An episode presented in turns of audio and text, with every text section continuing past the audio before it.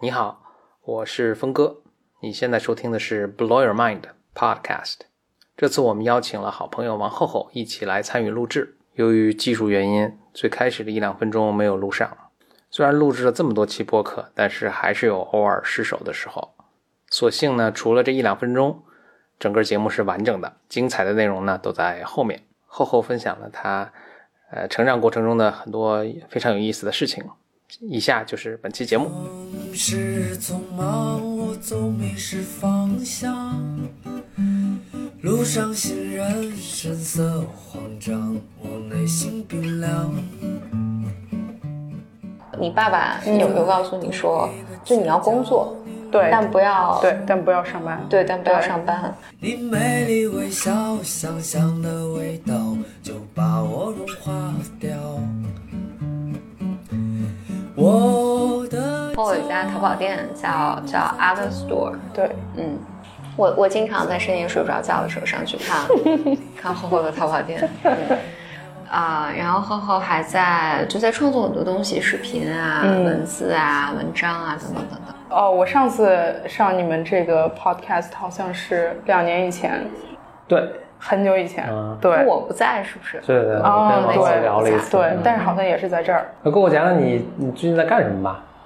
我最近在干什么？我最近就是在上海，我现在住在上海，然后跟我的合伙人做这个淘宝店，然后同时我在做一个视频节目，叫《真的药丸》，药丸就是吃的药丸。嗯，对。哦，咱们那个 B I M 的，我们的所有的封面都是狗狗画的。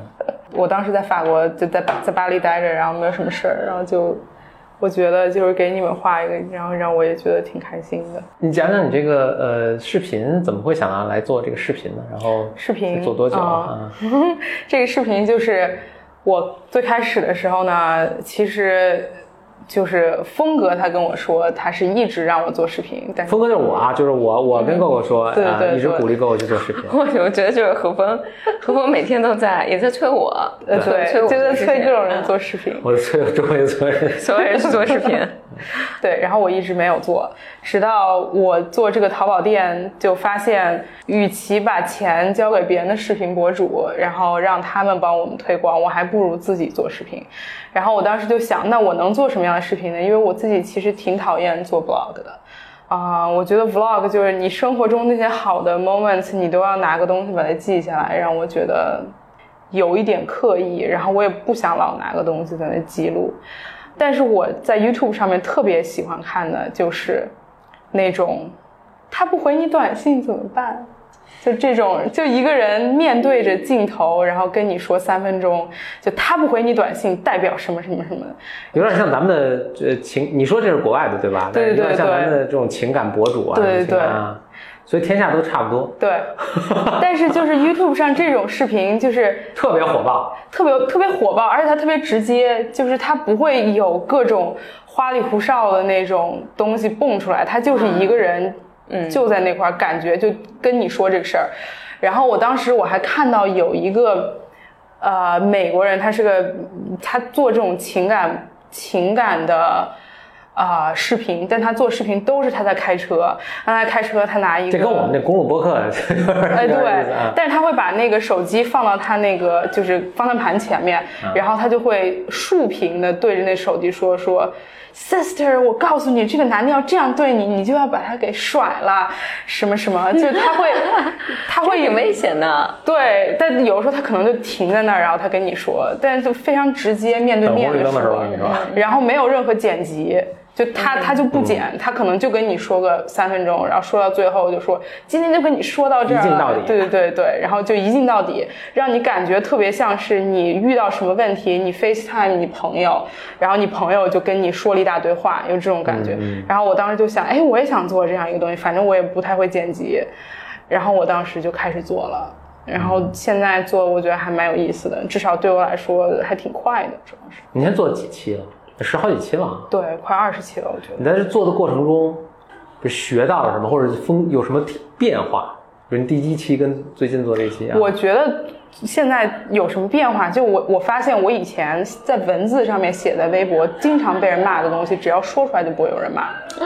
啊，真的，真的，能举个例子吗？哎，我以前在微博上说各种东西都会被人骂，你知道吗？但是这种东西，其实我这个人没有变，但是我只是在镜头前说出来，大家就特别接受。我我觉得是同一个现象，就好像我们跟别人去谈事情，嗯嗯你为合作吧，嗯，一定要见面，对，大家要见到你这个人是什么样，这才能不管是产生信任啊，还是。呃，可能最主要就产生信任，嗯他就能够谈起来。然后你就在在用文字，比如在微博，哪怕用语音，就特别枯燥，特别干。对对对，就就会它它有好多那个信息的流失。对对，对对啊！对，当你只是写出来的时候，嗯他在读的时候，他大脑中自动配音呗。啊，对他可，能找了一些就是自动配音，就是他特别讨厌的一个人的声音啊，对不对？对 就是光听这声音，我鸡皮疙瘩掉一地那种。对，然后用那种声音说出来的时候，他就很反感。嗯，啊，但他发现哎，其实是一个很可爱的女生说出来的，嗯，他的反应就不一样。嗯对，我就是这个这点，我其实感受特别深。就是很多时候，我觉得，比如说，你看美国那种新闻，一个政治人物、一个政客，他说的一句话被放到那种。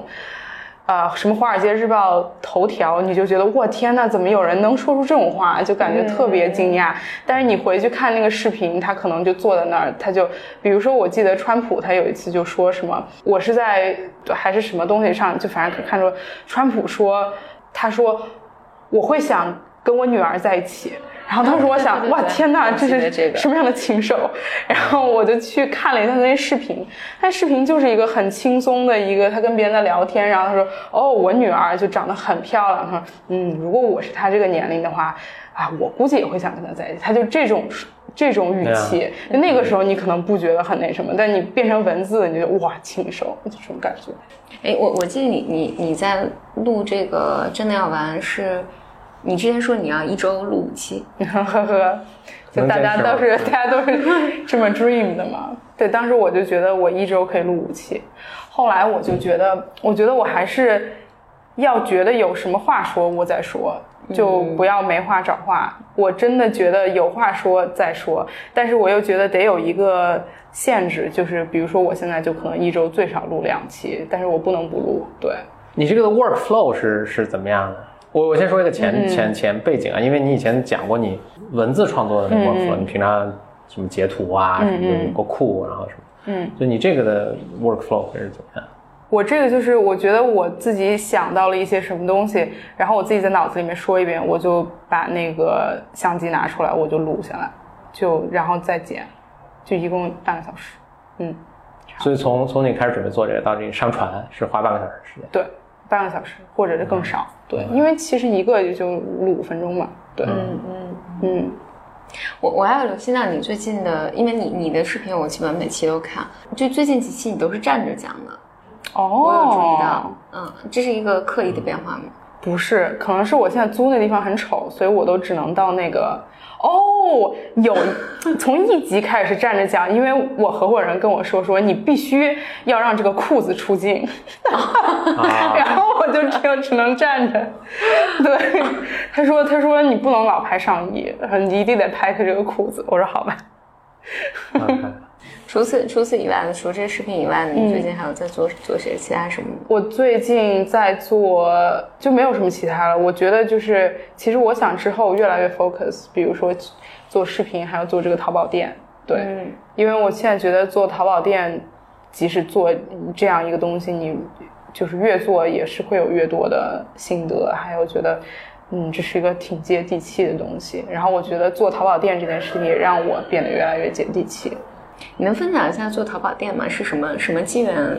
嗯。呃，因因为我我我要介绍一下，就是因为厚厚、厚厚是读，我我可以先讲讲我对你淘宝店文学的对对对、嗯。的的印象，就是因为厚厚是做文学的嘛，嗯。就我觉得厚厚所有写的文案，还有那个淘宝店的你们的照片，嗯，都特别的我知道你要说有审美，哦，对，是有有是这个哦我本来想以为你要说文艺。我确实想说特别文艺啊、但但但你那个文艺不是那种，还是是有质感的文艺啊、嗯它不是那种，文艺现在让人容易感觉是什么无病呻吟啊，对对对对，不是无让人受不了声音那种。的东西，就是我觉得它整整个都是有特别大的美感的。嗯嗯，谢谢。是有呃，记得我们之前聊过天儿，你说的那个，就是它是有有灵魂，还是有思想，还是有，反正有有后面有有些什么东西的。嗯，以及我觉得，比因为我觉得后后到淘宝店是你过目不忘的，嗯因为因为我觉得绝大多数淘宝店长得都差不多，嗯所以他们的模特还有他们的拍照都差不多，一家店和一家店的区别很就不大大不大，嗯，但是但是后后后后这家淘宝店是你和你的合伙人你们两个自己出镜，对，非常的过目不忘，嗯我觉得这个淘宝店在我加入之前就挺过目不忘的，就是因为我认识安琪，就是我这个合伙人，是我在四五年前经常买他的衣服，然后那个时候他就是自己出镜，然后他不搞任何活动或者什么的，他就是他自己做衣服，他自己出镜，图片里面也没有别人，就永远都是他自己。那他自己拍吗？自己给自己拍？嗯，他可能当时，比如说他爸妈或者就是他身边的人给他拍，他也不是摄影师给他拍，但他所有东西都是他自己做，所以我觉得当时我就记得特别清楚他那个淘宝店，而且他的他做的衣服就是质量都很好，所以我我我现在翻到我一六年一五年推荐淘宝店的时候就已经推荐他，嗯，对，后来就是去年的时候，他找到我，然后说他想跟我一起来做这个东西。我说那很好，因为因为我已经买了你你家的这么长时间，就我知道这个质量是有保证的。对，嗯，他是怎么找到你的呢？啊、当时说实话，我我在回国了以后，我就特别想见她，因为我觉得长她长得很漂亮，我想看她现实生活中哦，是不是长那样真的很美，真的很美。对，我想嗯看她现实生活中是不是是不是那样，还是还是 P 的。然后呢，然后我就去见她了。然后安琪是一个上海女生，她就是非常的像一个大佬。然后就就她给我的感觉，就人狠话不多。她坐她站在那块儿，她看着你，她就会很长时间都不说一句话，抽在抽烟。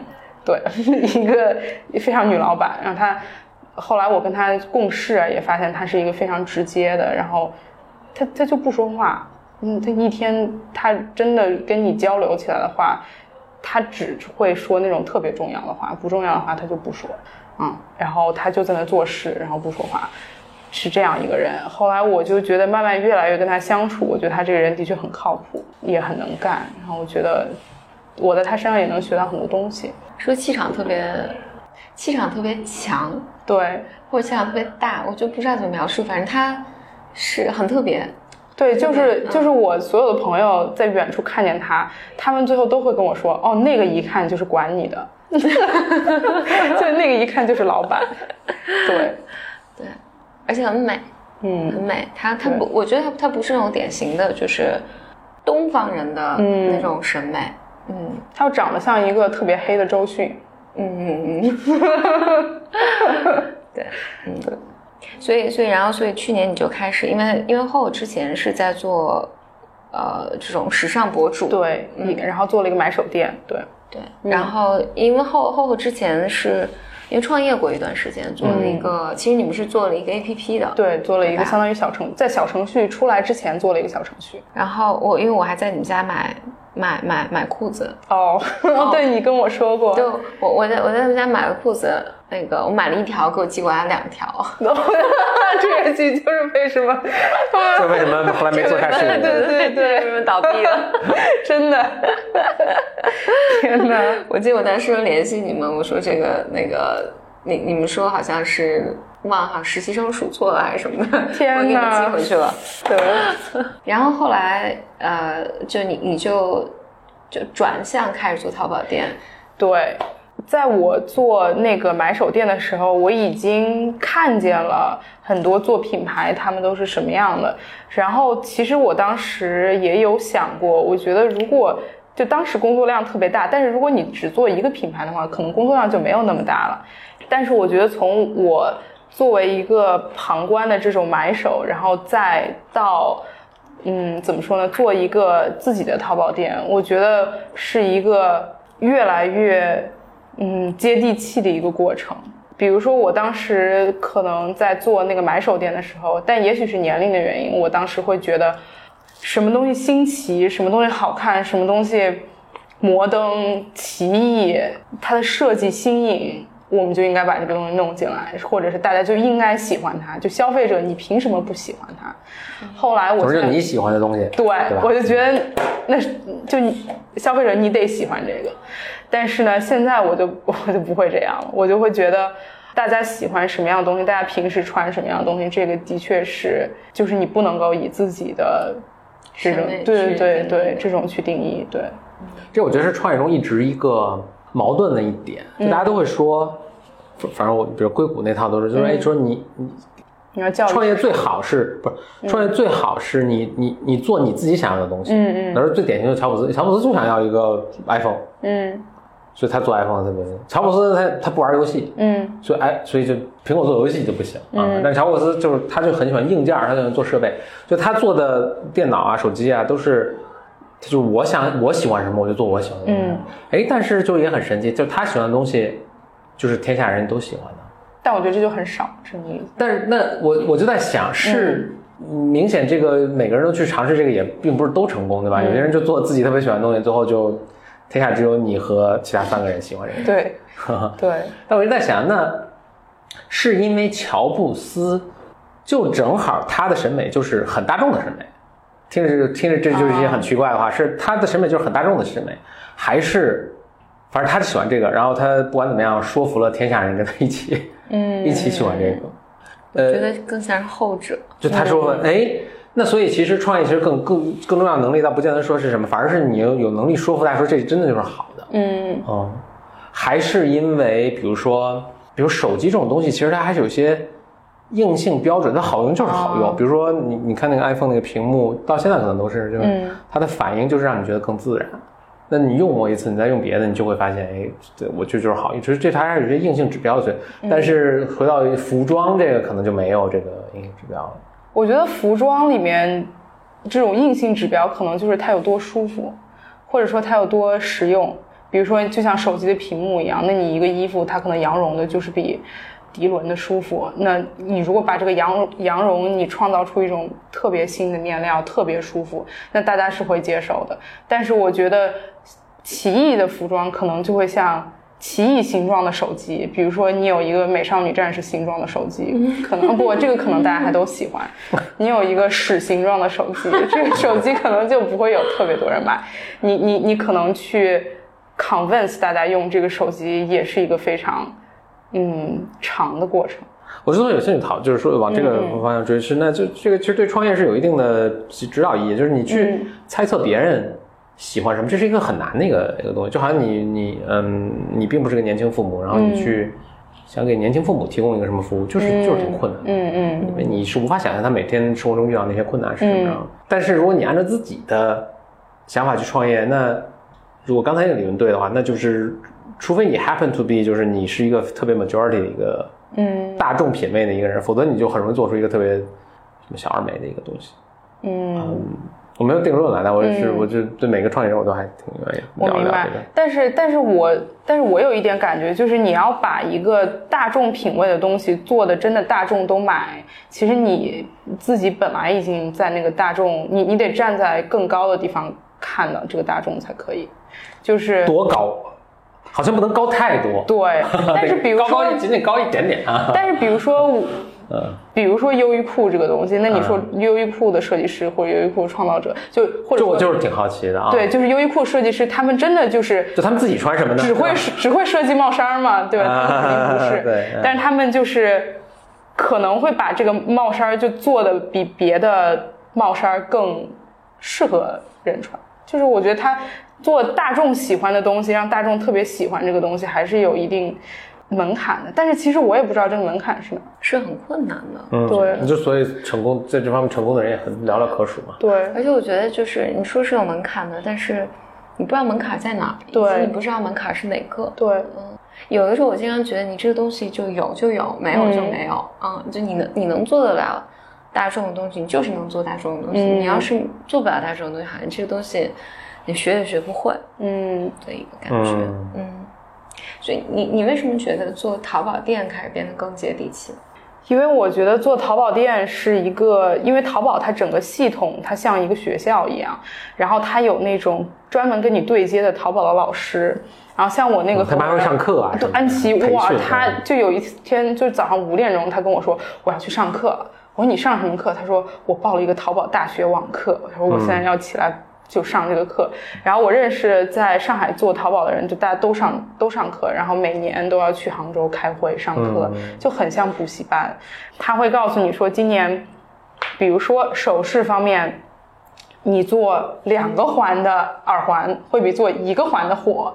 然后我们今年要扶持两个环的耳环，所以对对 对，他会他是为什么？他他他们他有他大数据对他特别？specific，会告诉你一些东西，比如说今年你做千鸟格，我们就给你流量；你做中国风，我们就给你流量。然后中国风它给你归特别清楚，比如说你做，你我我就瞎说啊，做牡丹给你多少流量，你你你做个十六给你多少个流量，就是他会有人专门给你对接，然后跟你说。今年我们想扶持什么，你要做什么，然后我们会有个 timeline 给你，比如说四号、八号、十六号，你要上多少个单品，然后你上了，我们就把你放到大家的首页上可以看到。你要做不出来，那你就被淘汰掉，就这种。所以是淘宝定义中国淘宝定义，淘宝完全在定义大家的 fashion，对啊对。啊。那些国外的品牌真是，我觉得真是没没有都太可悲了，都。真的真的就是很多东西都是啊。都是淘宝定义的，对。所以我觉得淘宝让让我觉得让我觉得更接地气的一点就是怎么说呢？你可能就想做任何一份工作，你有一个底线，你的你要达到它，就是淘宝告诉你这些底线，然后你达到了，你可以在上面再推陈出新，就会越来越好。但是你这个底线达不到，你可能就被淘汰掉，而且你不能够说我就。硬杠就是你跟我说今年我要推两个环的耳环，我一定要做个五个环的耳环，那就是没有流量，就是你就不能跟这个市场规则硬杠。但我觉得我可能在做这个之前，我会觉得哦，那凭什么？那凭什么你们不喜欢五个五个环的呀？那我就要做，对吧？那你就是这就是被社会碾压。对对对，我也觉得是，嗯，就是被社会碾压，对。就破除了我值，我不知道为什么我对个啊，对就是破除了我这个，就我最重要的这件事情，嗯给去掉了。嗯，因为之前我认识一一一一对呃做淘宝的，他们也是很好的学校毕业的一对夫妇，然后他们之前因为他们都是很艺术的，然后做那种他们自己是想做很艺术的东西，然后他们之前会死的很惨。哇，因为这个淘宝。他们不断的去学习，然后他们这些小二不断的给他们这种信息，他们是很很很反抗的，他们很反抗。直到有一天我去他们家，然后我看见他们就是，因为他们的首饰都是手工做，他们就是在埋头狂做，两个环的耳环，对，就是那种就是那种毛毛的东西，然后什么大珠子的东西，你知道吗？就是不不是他们以前那个风格。然后我就说，哎，你们就是想通了吗？其中一个就跟我说说。是的，不努力就会被淘汰。我现在就在努力，对，他就，嗯，对，哇，那这样听起来真的会是让这个大家能见到的这个 fashion 或者这个产品的这个这个 diversity 会少很多。对，会少很多，因为你发现你做那些东西，那当然是所有人都只做两个款了，对吧？那就是对啊，就是你的回报率会很小，但是可能如果你这个店在一定，比如说像我们如果可以新品有十五个款，那我们可以十个款做淘宝规定的，五个款做自己的东西。但是如果你没有这个产量的话，你就可能不能做自己的东西了。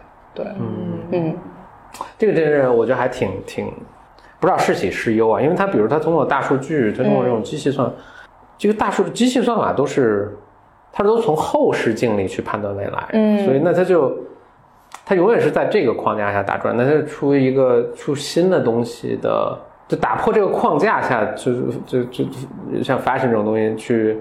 去有新的想法，这就很这是很困难，这是他无法通过那种算法的，导致最后我我觉得这个这天下最后的那个呃呃呃发展趋势就是就是数学 nerd 的最终的胜利，就是最终大家的由于这些技术平台的崛起啊，最终大家的 fashion 的 taste，特别相似。然后你你你看什么样的电影，看什么样的综艺节目，嗯全都是最后被数学，所以你现在看好莱坞大片全一个味儿，对对是的，因为他们就呜呜计算啊，就这种东西是保赚不赔的，所以大家就也没有人去愿意冒这个险去做做别的东西而且这个也确实 work 嘛，它只是不能出现一个嗯流芳百世的作品，也许对吧？嗯确实 work，确实能赚钱。最后就是全部是数学 nerd 嗯编程来主导大家的品味，大家的娱乐。你约会什么样的人，现在也是、嗯对吧？你现在约会什么样的哎，人都是。我记得那个什么《黑镜》里面有一期啊，他们演了对这个，对对对，是，对对，我们就是一步步现在走向这个了，就是很真实。对我。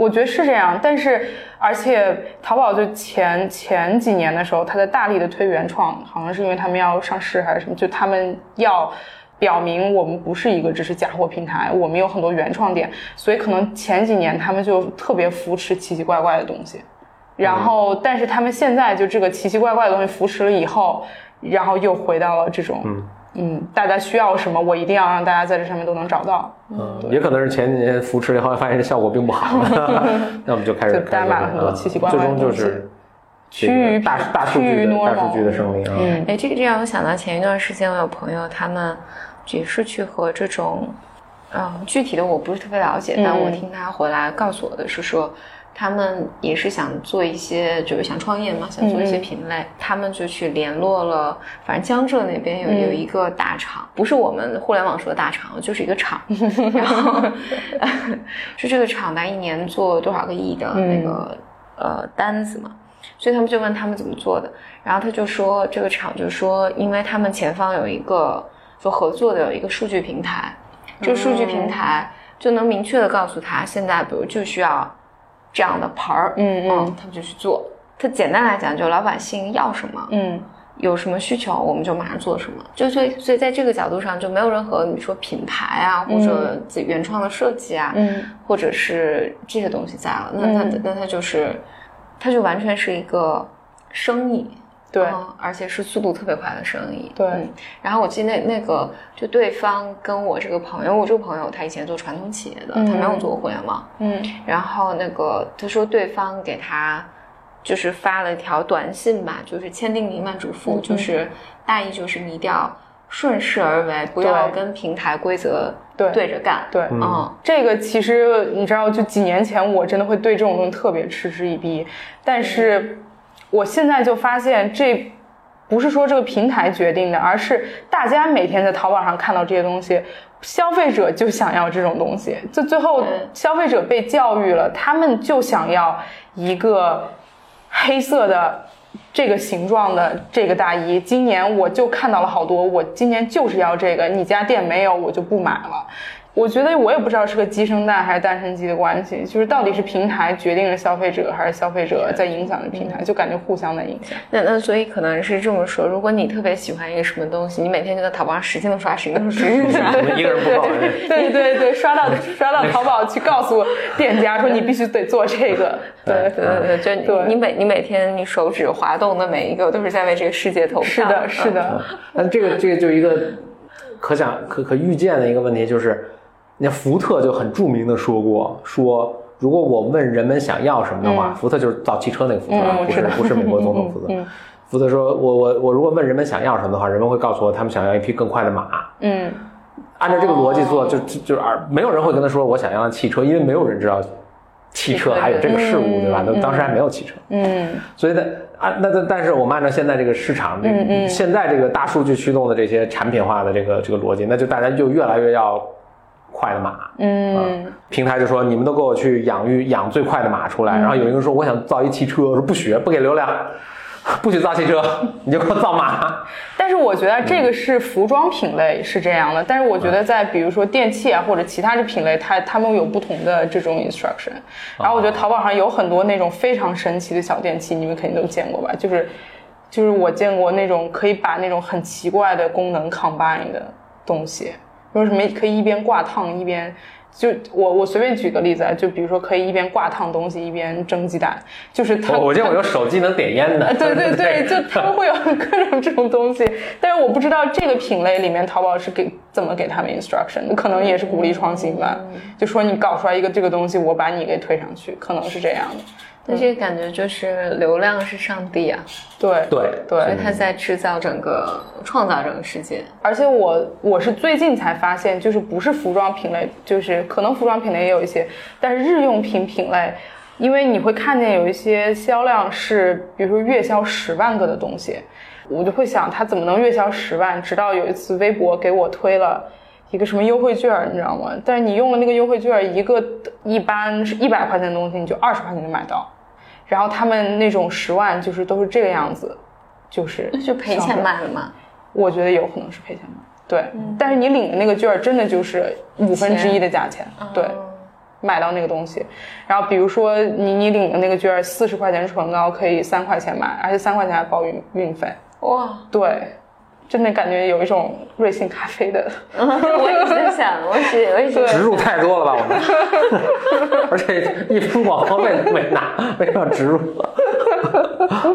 我最近是看那个仙人帐对对对对，我也看了那一篇，就是说瑞幸咖啡民族之光，对，嗯，写的非常非常有意思，是的，嗯。但是其实这种民族之光最 近在微博上好多大额优惠券儿。那那你在你在卖衣服的过程里面，因为你们主要是卖衣服，也也卖一些耳饰，我记得对有帽子啊是的什么是的包。嗯，你比如你你做这有什么心得吗？可以 publicly 分享。我觉得做这个心得，就是之前我会觉得，我跟我的合伙人都是我们前两三个月才开始做一个微信群。我们之前就觉得我们只用 follow 淘宝就行了，然后我们其实不太用知道顾客大家想要什么。但是现在我们有很多东西，我们都会发到微信群里面，就问大家要什么颜色，要什么东西。然后其实我觉得这个特别重要。就是你的忠实用户告诉你他们想要什么东西，这个是我觉得获得一手信息的一个特别好的方式。之前我们就真的都是猜，然后就做我们自己想做的东西，然后大家可能会在买家秀里面给你反映说这个领子太低了，然后我们俩就可能觉得你知道吧，就是那领子低一点，你在里面穿个高的东西呗。然后但是现在。我我我也觉得可能是，比如说你在一个微信群里面，你把一个图发出来，底下五个人跟你立即就说领子太低了，你就会有一种非常 instant 的感觉，哦，那领子可能就是太低了，那就得弄高。就所以我觉得我们现在做这个微信群，其实还挺帮助这个淘宝店的。对，这就是我们说的用户反馈。嗯，但你比比如说我们做用户访谈，或者用户访谈里面有个很大的问题，就是用户他他的很多东西是很难 verbalize，很难说出来的，就是他。当你去问他想要什么，他是说不清，或者他跟你说的其实并不是他真想要的。我明白，他其实后面是有个其他的动机的，但是他要不就自己都没意识到，要不就是他自己不知道该怎么说清楚。我明白啊，那你这个怎么？但是像我们，我觉得可能就是要提供特别明确的选择，比如说我们就做两个颜色的 A B 测试，对，就是 A 和 B，你们想要哪个？但你不能说大家秋天想要什么衣服呀？这个时候大家不知道，嗯，你就说我们想要做一个西服，然后这西服有宽肩窄肩，你可以选一个；这个西服有这个料子那个料子，你选一个。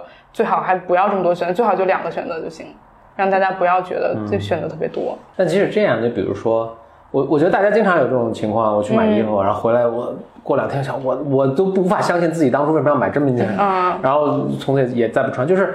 你在仅仅通过看，甚至你都试穿过之后，去判断一个说，我以后在日常生，在在我生活场景中会不会去穿或者喜欢这个东西是很困难的，嗯，或者我觉得一切购物其实都是有这个这个问题啊，所以更除除了就简单的发到群里让大家选或者大家去 comment 之外，你有有没有什么其他招能够更深入的，真的挖掘到他的这个东西？就真的挖掘到大家会不会在这个生活 会不会真的买？比如说，甚至有可能，比如你现在图，哎，我说我喜欢 A，对吧？但是后来你真的去卖的时候。大家未必真的真的买，真的真的，嗯，就付钱这个动作是最有说服力的，对吧？对，这个其实我觉得，就我合伙人他自己有这个淘宝店十年了，他还在裁，这个真的非常难。OK，就之前我们做了一个，我们两个有一个 argue，就他想做一个香奈儿风的外套，你知道吗？我那个外我 mean 就是一个那粗呢，然后看起来很贵妇，然后那个扣子是金金的，就金色的那种外套。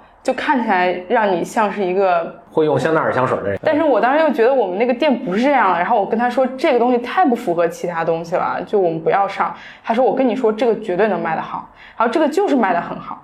但你们那已经脱销了，对，已经脱销了。所以就是他他的 gut feel，他他的这种直觉会很还挺准的。但是他就这准了一次，比如说之前，但也有失手的。对他也会经常失手。嗯，对。然后有时候我跟他说一个东西可以，他说这个太土了，但那个这个东西又可以。就我觉得我们在一个 constant 的猜测的时候，但是好一般好的时候呢，那一个战术就是你做的多。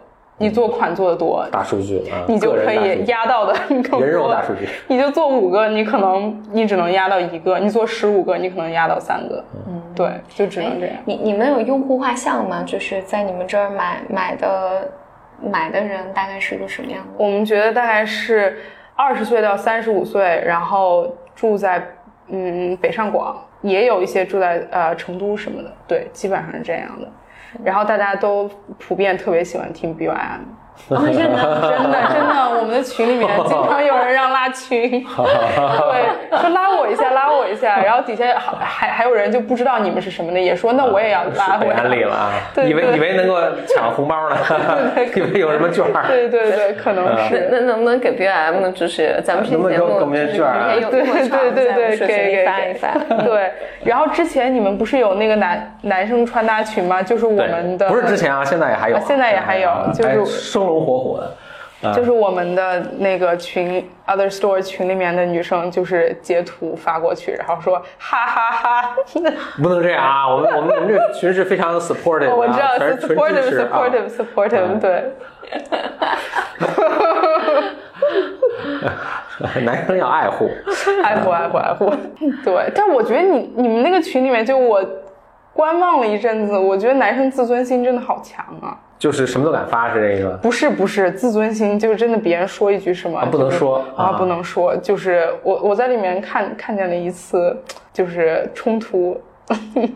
有吗？有，我 我到时候截图。我不在，没注意到。对对对，可能冲突在你没有注意到的时候，它就过去了。对，那肯定不是很大的冲突。嗯，但是女生就是真的是非常 supportive，我觉得女生是，就我们那个群里面。大家发一张那种非常 casual，穿着拖鞋，然后在家里头照相，底下全都是什么献花的、鼓掌的，对对对对对，打赏一大堆，这是叫夸夸群。对对，我感觉可能是这就是 这个意思，对，这是个夸夸群。对，嗯，我我我从厚厚这儿买过几件衣服，还买过那个呃内衣，就小家大，哦，我知道，我知道，嗯嗯，都特别好穿。嗯，然后因为我们自己有一个工厂嘛，所以说我们很就是大部分衣服都是可以，就是大家定了然后再再做的。一般小的淘宝店都没有办法做到这个，这个其实就是这是我合伙人他自己的工厂。你们接下来呢？接下来会打算淘宝店有有什么规划或计划？我们接下来其实我们在夏天的时候做了一批。就是用崇明老布，就是上海的一个地区，他们那块有手工做的布，我们就去买了一些那个布，然后做了一套裙子，就大家很喜欢，因为那个布是就那种很独一无二的，是黄颜色、黄白色。对对对，就是各种颜、各种格子。这是你们忠实用户。对，我晚上睡不着觉的时候经常逛他们家店。OK。然后我们就想之后想要做一些更加独特的东西。所以我们之后在想，可能会想去找一些，就是很独特的面料，然后做一些没有那么大量的东西。对，哎，你们会想开一个实体店吗？或者是我们想过开实体店，但是就反正谁行谁上。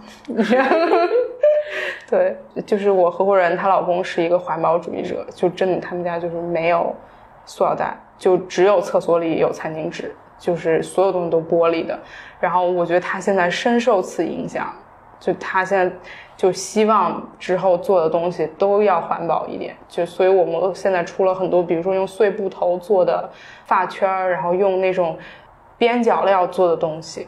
哎，我我我我我还想问一个，就是作为一个。女生非常想问的问题，因为你和安琪，嗯，你们俩拍照非常非常好看，嗯，然后我我我知道就是何峰之前这期 show notes 可能要放你们两张照片，对，嗯，就是何何峰也也有讲过，就是你你在大学的时候就做模特嘛，嗯就是被拍照，嗯，然后有几张特别特别好看，我都存下来了，哦，好亏皮啊，因为是如此的好看，我就都存下来了。然后我就想问问你，能不能讲一下怎么拍照？对这个，其实我我我之前还在写一篇文章，但是我觉得这个里面特别有特别特别多的东西，它就有有道也有术，嗯。就这两个东西必须结合才可以拍得好。但我觉得，就我可以讲一下道的这方面，就是我觉得道是八十年代美国有一个特别，嗯，特别火的模特叫 Cindy Crawford，她现在女儿也是一个模特，然后她当时说过一个一句话，她说她得到最好的一个人生忠告就是每一次你看镜头的时候，你的眼睛里面都有一个故事，就是你要把你自己放在一个故事里面。然后你看他在看镜头的时候，他即使就是注视着镜头，他也是一种啊，我突然转过来，我看到了街角的一个人，或者我突然想到了我家里有个钥匙没拿，就他脑子里是有个想法的。嗯但我觉得，如果你看着镜头，你脑子里是没有想法的，这个特别容易传递出去。嗯，一片空白。对对对，就一片空白的照片特别明显。所以他说这个脑子里有一个想法，我觉得特别重要。然后我之前跟我在费城拍照的一个摄影师聊，他他就给我看了一些他拍别人的照片，有一个女生就是很漂亮，他就冲着镜头笑，然后他说：“你知道这个照片就是一个不好的照片。”然后我说：“我是觉得这个照片很空洞，但我不知道为什么空洞。”他说：“因为这个女生把她的好看凌驾在她自己的情感之上。”嗯就是她觉得自己好看就够了，啊，但他说其实任何吸引人的照片都是有一种情绪在里面，所以你要像一个演员一样把这个情绪演出来。你是一个演员，不是一个这个模特或者你觉得自己好看的一个人。对，嗯所以我觉得他的道是这样的，就是你其实是一个大的艺术作品中一个小部分，你要帮助这个大的艺术作品呈现出最好的状态，你其实就是一个非常小的个体在做一个情绪化的事情。嗯，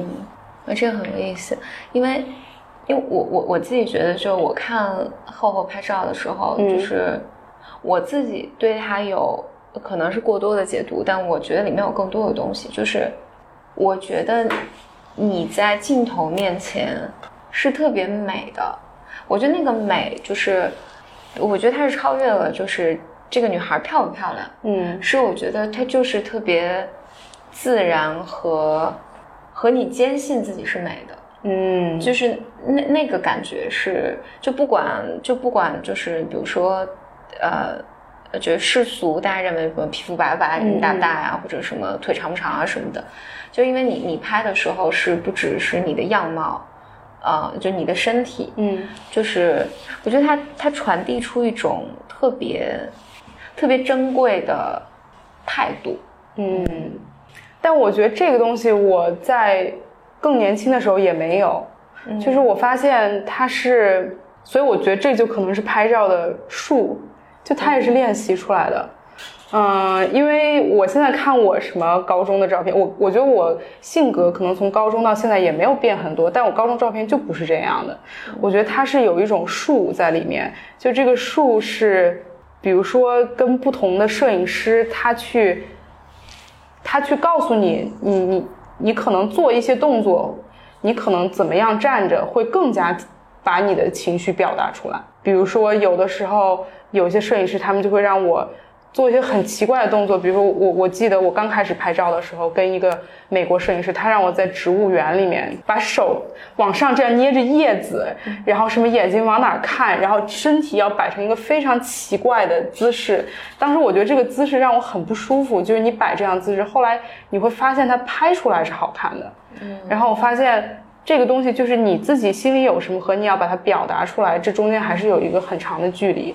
这个距离可能就要有一个专业摄影师，他去告诉你怎么把它表达出来，就把你自己的内心用身体表达出来。明白？对你你在一开始的时候，你在大学的时候，嗯你是大学开始拍照，对对，是的。你你当时是你是怎么开始拍照这件事情？我刚开始拍照是因为当时我在豆瓣上写写东西嘛，然后就会有品牌，呃，给我寄东西，然后想让我帮他们推广。然后当时我自己一个人，相当于我在费城，然后我就在 Instagram 上面发现费城有很多 follower 很少的，自己很喜欢拍照的人。就他们就是你，他们就是，而且不断的在找模特，就是业余模特，因为他们想就可能就像我们中国公园里那些大爷一样，他们就是想拍人像，你知道吗？然后你如果能跟他们去拍，他们都特特开心。我就用 Instagram，我就跟他们说说，我说我是谁谁谁，你想不想就一块拍照？我觉得这是对两方都是一个嗯提高的过程。嗯，有趣。嗯，所以你你就所以你就去 Instagram 上联络这些摄影师，对，是的，嗯，然后一个两个他们就会给你拍。对对，然后后来然后你拍完了以后，他们再把这些照片 PO 上去，就有更多人找你拍。对，就是这些人虽然特别业余，但是他们之前做的那个准备都特别充分，他们会。过来给你一个那种 storyboard 一样，说今天我租了一个地方，就用他们自己的钱租了一个游泳池或者之类的。说我今天想表达这样一种感觉，然后这个衣服好多摄影师都带我去过 Zara，就是他们就是在 Zara 里面买了他们想要拍的衣服，然后最后你穿完了后，然后就是没有摘吊牌再退回去。就大家都这样，然后他们就会把自己想要的东西基本上全都用一个 PPT 的形式做出来，然后给你看，就说这是我想要做的东西。但他们做这些东西完全就是为了爱好，嗯，就是为了爱好。啊，好有趣。因为我记得之前那个呃何峰跟我讲过，就是说就是这是何峰跟我讲的版本的故事啊。我记得何峰讲说，呃，因为你你先拍了照，然后那何峰就问你说。那为什么这个摄影师愿意给你拍照？嗯，因为，因为你你拍出来的照片就是，你的照片是有灵魂的嘛，你你的照片是美的，所以就会有更多的人愿意给你拍照。因为我我我能想象，如果我这个状态，有人给我拍拍完之后，就也很难有第二个人想要来来拍。但是我觉得是，我觉得你肯定也可以，但是你得在那个你特别空闲没事干的那种，是学生时代。我觉得这个事情在我那个时候 started，它是，所以我那个时候可以开 start，但现在我已不不会愿意了。现在就是，你让我就是过两天就跟别人六个小时在寒风里头拍那种东西，我现在也不会愿意了。嗯，但那个我觉得是个 commitment，而且那个就是我当时的心境就不是急功近利的。你不你不给我钱也行，我自己坐车到纽约也行，就是。可能大家都是很 relaxed 的，对，嗯嗯嗯，就你在镜头面前，就不是所有的姑娘，就绝大多数姑娘以及或者我觉得亚洲文化下的姑娘，在镜头面前都不美，嗯，然后但你那个时候，我觉得，因为我看你大学的时候照的一些照片，是很美的，这个 我觉得可能是，我觉得我照的时候真的不在乎这个，我就不在乎什么。样子显胖或者怎么着，就是这个我就没有想，我就觉得我是一个道具，嗯，他让我怎么样，我就尽量把这个东西表达出来，嗯，但是我没有想过这个照片要变成一个什么样子，我觉得我是个道具，对，对我可能就是个凳子或者是个沙发，对，嗯嗯。嗯，所以今天这个对话里好多主题都是关于放下自恋，对的，对的，放下自恋，嗯。但是我有时候又想，就是那这会是另外一种程度的自恋吗？就是，比如说我不断的去照这个照片，那这个背后的是不是自恋呢？就我不断的想被拍，虽然说我在拍照的照片里面没有显示出一种明显的自恋。自恋首先在我们这个语境下，它并不现实是个不好的事。嗯嗯，自恋其实是健康。一个人完全不自恋，也也也是另另一种病病态了。嗯，没没没有不自恋的人啊。嗯，那对那本本身其实是个是个 OK 的事情。嗯，但我觉得这个完全取决于你你喜欢这个东西吗？嗯，我觉得我肯定还是喜欢的。嗯嗯，就是有的时候我在想，我我觉得我肯定还是喜欢的，但我觉得我更喜欢的是那种表演的感觉。嗯，就是我进入不同的故事里面，呈现出一种不同的感觉。就是你你要让我扮演成一个就是七十多岁的老爷爷，那我也很愿意去演。就是我觉得不是说我一我想呈现出一个所谓的主流的美的状态，我喜欢这种表演的感觉。我觉得可能对。但你会对其他的这种表演型的，一个比如说喜剧，或者你会对这种东西感兴趣吗？演电影。啊，不会，我觉得我可能不太会。对，嗯，我觉得这种静态图片中的表演感觉是一个很很微妙的，它一瞬间的事情。我觉得这个东西让我觉得有一种，有一种就是那一瞬间你必须要完全投入，你必须要就 you have to be there，然后这一个瞬间如果是一个很好的合合作，你这镜头拍下来了以后就是一个很美的。对对对对。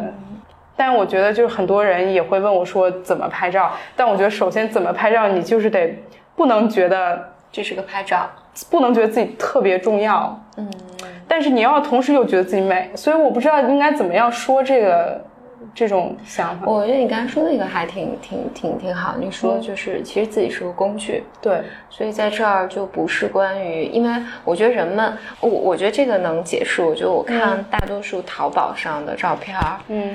呃，很多店，比如说大家都是网红照，嗯，网红照，这是我个人的那个观点啊，就是我在看到网红照的那个淘宝店的时候，我就很容易觉得他们家的质量应该都不是特特别好。哦，明白。就我很快就会觉得它这个质量肯定不是特别好。嗯，我觉得里面有很核心的东西，就是它每一张都好像是在有点像整过容来告诉你说。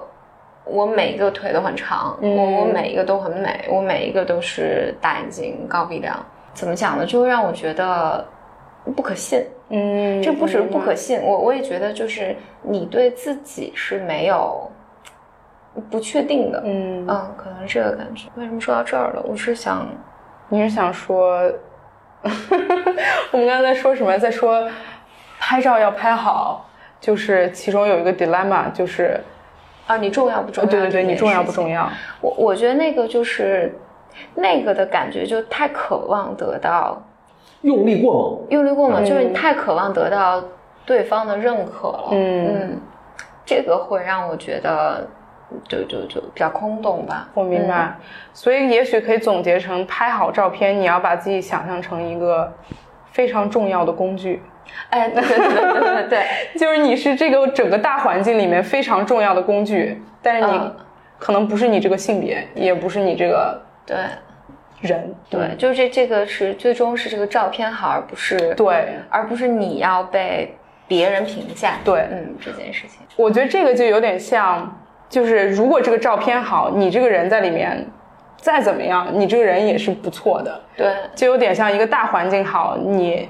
就是如果一个行业的总体工资高，你再低你也就那样。但是所以，但如果一个照片不好，你这个人特别好，你这个感觉也是也是不对的。对对对。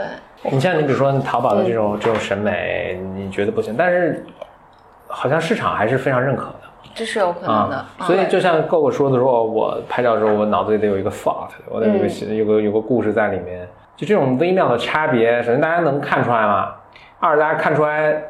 就就 Do they care 嘛？那大家大多数人 care 吗？这是个很好的问题。其实我觉得我跟我合伙人，因为我们两个都是就我这种想法的人，所以我们两个没有分歧。但是的确，淘宝会在抓取图片的时候，他会给你大数据，就什么什么图片是卖得出去的，什么图片是卖不出去的。然后我们俩也有过那种，他说。你这个腿看起来太短了，你去拉一下。然后我去拉，淘宝会这么跟你说？不不不，我合伙人，你合伙人，他会跟我说。然后我拉了以后，他说不行，这个太长了，我再帮你拉回来一点。就我们俩也会有这种，就是 就是非常犹豫的时刻。或者他说，就是我们两个也也 P 图，但是我们 P 的那个，然后我们就就会想，但我们最后会觉得，哎，我们俩做不了那个事情。就我们俩做起来就不像，我们俩做那种很主流网红东西就不像，嗯，所以你也没办法，就就是只能做自己，真的真的就是就是做不了那个，就是你可以在别的方面，比如说你可以在款式方面靠近一点，什么你这个图片就你你你做不了，就没有办法，对，所以你也不是 by choice，你也是是 no choice，对 no choice，就 no choice，人家能做的就是可以可以，所以这就是我老说，就是。受教育太多，什么读书太多啊，就是把往这个胡同上逼。为什么？你看你你先用的大多数天下你用的大多数的产品也好，审美也好，肯定是为 average 的人设计的。average 的教育程度，average 的审美，average 的这个呃接受的价格什么。所以你比如说好，为什么像好莱坞这种片儿也都很难看？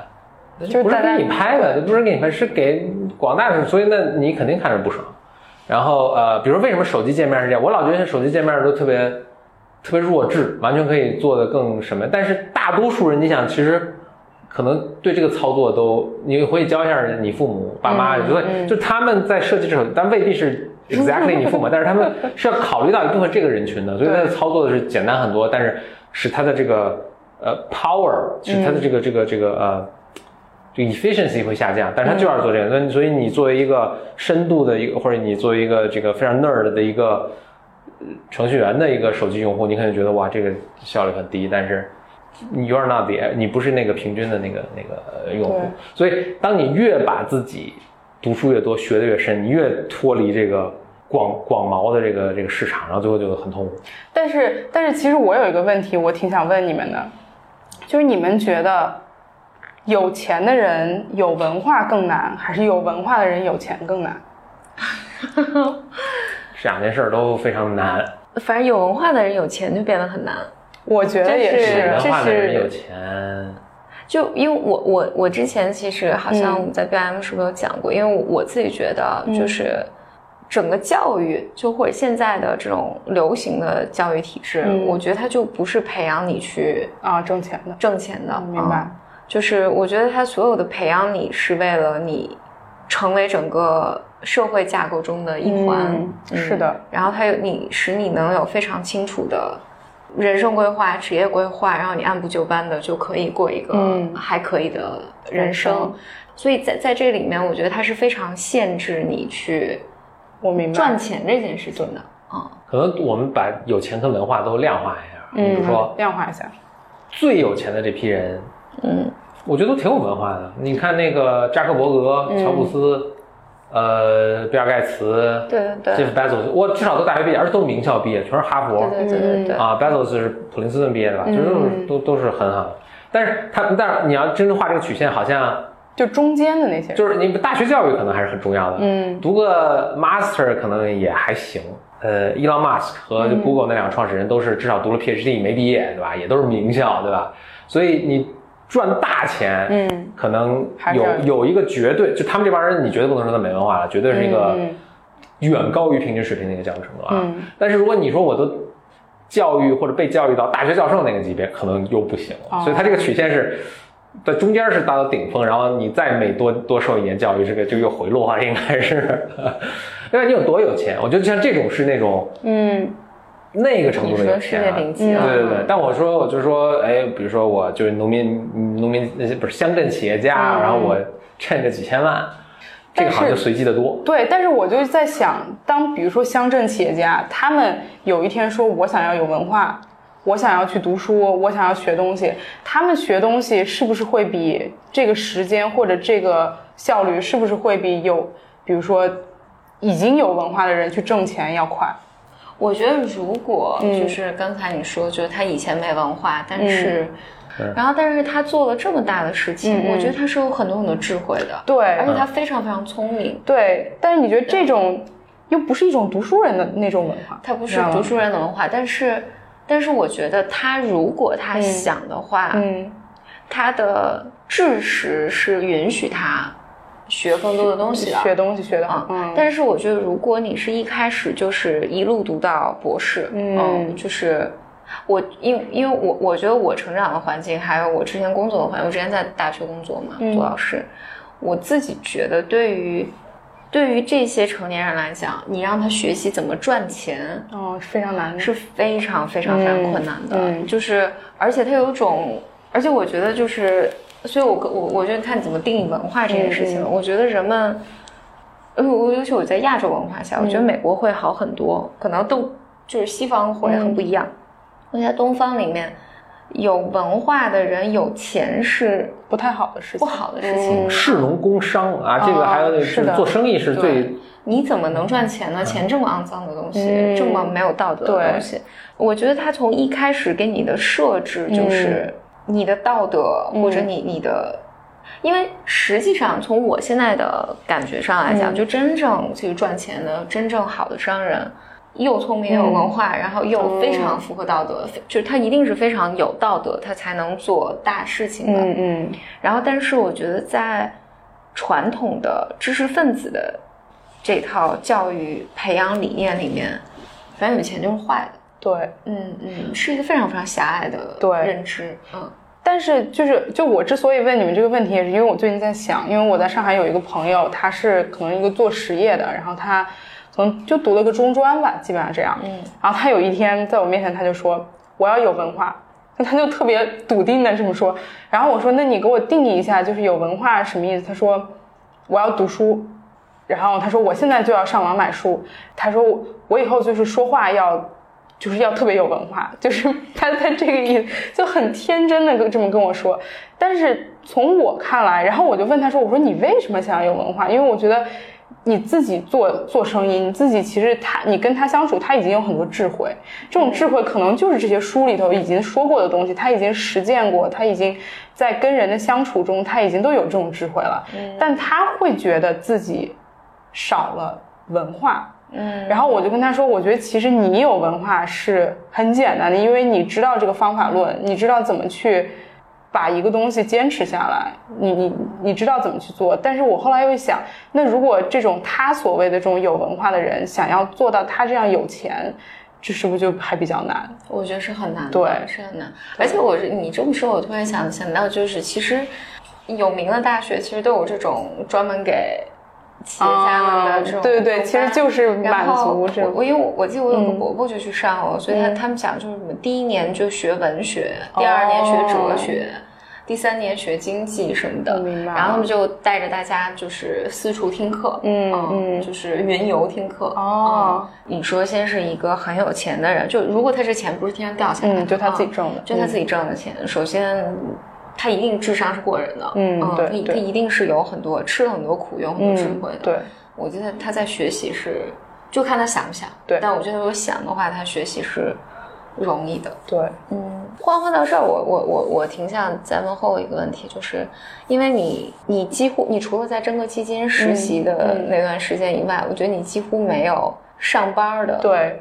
经历对我没有上上班经历，然后我记得你自己在微博里面其实有有有一次提到，你说你呃你爸爸有有告诉你说，就你要工作，对，但不要对，但不要上班，对，但不要上班，对。然后就我我还挺想问问你，你你作为一个所谓自由职业者，嗯嗯啊，你的感受是怎么样的？因为我我觉得这个对于我们 B M B M 的听众还挺挺挺挺重要的。就是我当时听了一个。Podcast 就是它是美国一个专门工作软件，有点像钉钉一样，它叫 Basecamp。然后它的创始人叫 Jason Fried，他写了一本书。他那个书里面他就说，他就说为什么我们大家走进图书馆的时候都会特别安静，给大家创造那个学习的环境？为什么我们在工作的时候就不断要打扰别人？然后他就在里面说，他说，比如说他会愿意给他的员工，比如说四小时。不间断的工作的时间，然后我就想，其实这不就是自由职业吗？就自由职业就是你有大块的时间，你去做一个 project，然后这个你可能不需要中间不断的被别人打断，你也不需要搞办公室政治，但是你是在工作，你是在，你还是在挣钱，还是在产出东西的，所以可能就是像一种自习性的工作，就你在一个自习室工作。你你你，如果你的工作单位有一个自习室，就是我觉得这就是自由职业的感觉。对，嗯，你会有焦虑吗？因为比如说自由职业这件事情，嗯，比如对于我的父母来讲，就是他觉得你从体制内出来，你就失业了，你你就已经没工作了。嗯，那对于你来讲，你会觉得你会有焦虑吗？这一点我挺像我爸的。我爸他会跟我说，他说他最大的焦虑就是如果我有一个稳定工作，他如果有一个稳定结工作，他会特别焦虑。嗯，他会觉得，因为如果有一天这个稳定工作没有了，你怎么办？嗯，就他会觉得说，如果你是一只家猫。然后你已经被磨得没有棱角，你不会自己，就是你等着别人喂你食。然后有一天你的主人去世了，你怎么办？他会觉得这个是个特别让人焦虑的事情。嗯，他反而会觉得，如果你是个野猫，你就已经习惯了在外面自己搞吃的。就是，而且我觉得做自由职业的人，我发现啊，就是大家都很没有工作。高低贵贱的这种思想，对，就只要是工作，我都可以学，我都可以做，因为你你就需要这些能力，所以可能一个人会做特别多事情，嗯，但是比如说，如果我在一个公司的话，我可能就觉得没有特别必要会做特别多的事情。对，嗯嗯。所以我觉得，如果我在一个很稳定的地方，我可能会觉得更焦虑。嗯，嗯。然后我觉得，如果在一个很稳定的地方，你要自己还有这种不断去学习的不安全感，这个真的挺难的。这可能这个人最后都当当上高管了，可能。嗯，对，那那你会你会对，比如说你会对呃收入上有担忧吗？就是不会，我觉得我对收入上没担忧，因为我觉得就如如果你不断的去做事情，肯定肯定是有钱的。就是我我记得特别清楚，我之前看到温，就是很几年前我看到温州乐清一个特别小的地方有一个非常精品的买手店，然后。然后我去那个买手店去看，然后他的老板娘就带我在乐清那个小小县城里面，开着他那个豪车，然后他也就是没有没有什么学历，然后他跟我说说说说我们这边人也不是聪明，然后我们就是工作时间比别人多，他说我们就是大年初一就是大家都工作，他描述的这种就是他们的不焦虑是被行动解决的，嗯。就他们觉得，就如果你待在家里，你觉得你没钱，那你今天就出去开店呗。就他们会有一种这种想法，然后我当时就觉得，哦，原来这样，就是那那我也可以，对。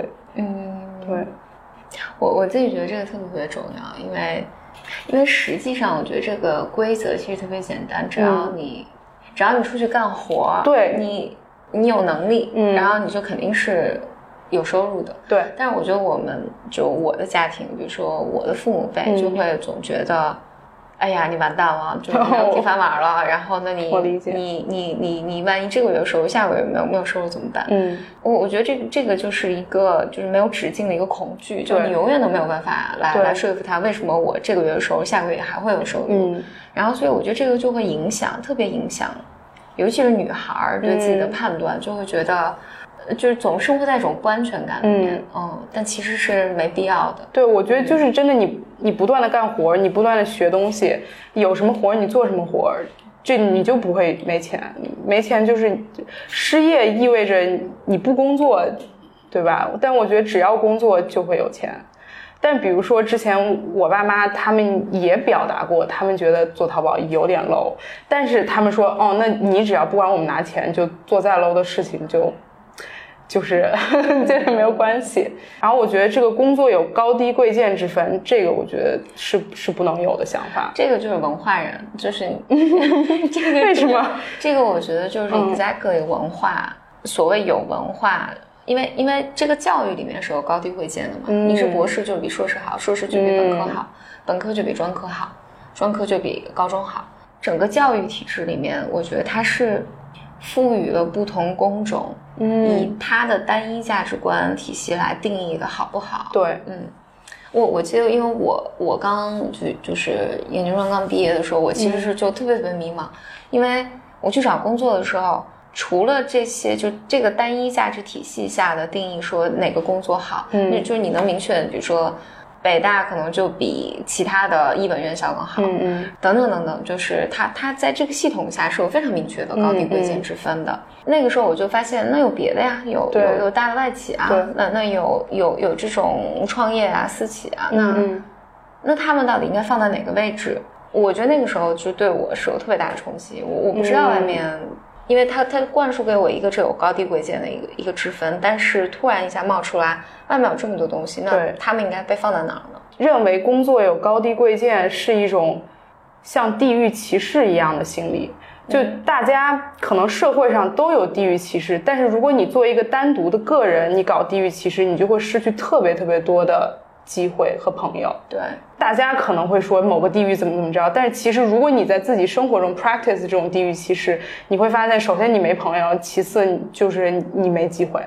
对，好啊，那那最后就特别谢谢谢谢厚厚来 BYM，然后欢迎常来，好啊，然后也请大家可以关注王厚厚的微博，对微，博就邂逅的逅，一个后面的后一个走之地对。嗯嗯。微博是王厚厚然后他的淘宝店叫 other store 嗯。嗯他可以呃找厚厚领优惠券。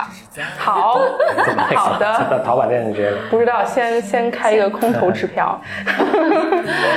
那谢谢大家收听本期节目。好的。下期节目再见。拜拜。拜拜。我的骄傲已不再重要。说一声你好紧张不得了。你的脸上写满了